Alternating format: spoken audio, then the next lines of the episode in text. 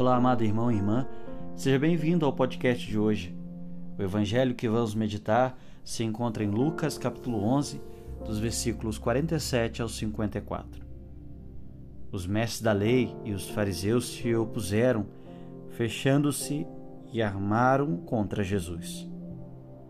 Eles não quiseram acolher aquilo que vinha do coração do Senhor.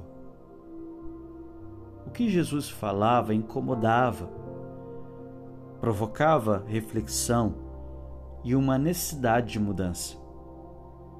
Está errado o que eu estou vivendo? Está errado o que eu estou fazendo? Não gostamos de ser provocados, nem incomodados. Não gostamos que mexam conosco. Queremos viver na aparência de que está tudo bem e legal. Quando chega alguém com a melhor das intenções e nos chama a atenção, repreende-nos, educa, forma e evangeliza, ou nos mostra alguma situação em nossa vida que está em contradição. Nós, se temos humildade, acolhemos, mas se somos orgulhosos, nos armamos. Muitas vezes gastamos energia Perdemos noites de sono para dar respostas às pessoas, para brigarmos e defendermos que somos assim. Se formos humildes, mesmo aquilo que nós achamos que não seja tanto como a pessoa está dizendo, acolhemos, refletimos e pensamos: será que eu não preciso rever esse ponto da minha vida? Será que eu não preciso repensar tais atitudes, situações?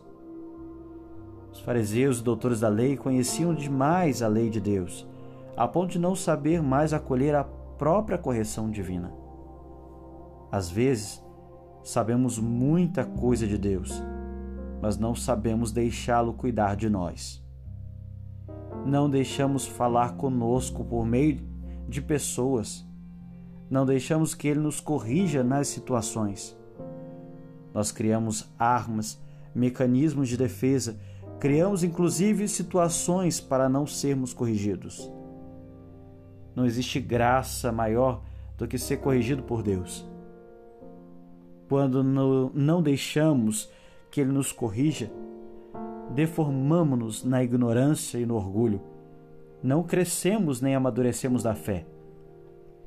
O pior é que nos iludimos, achamos que estamos abafando, que somos os melhores, vivemos da ignorância da fé e vamos rejeitar, assim como Jesus foi rejeitado pelos grandes conhecedores da religião, porque não o acolheram, pelo contrário, rejeitaram-no.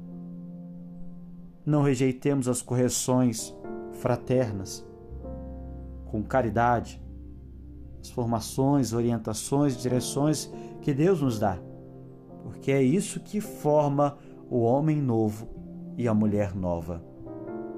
Deus te abençoe que você tenha um excelente dia.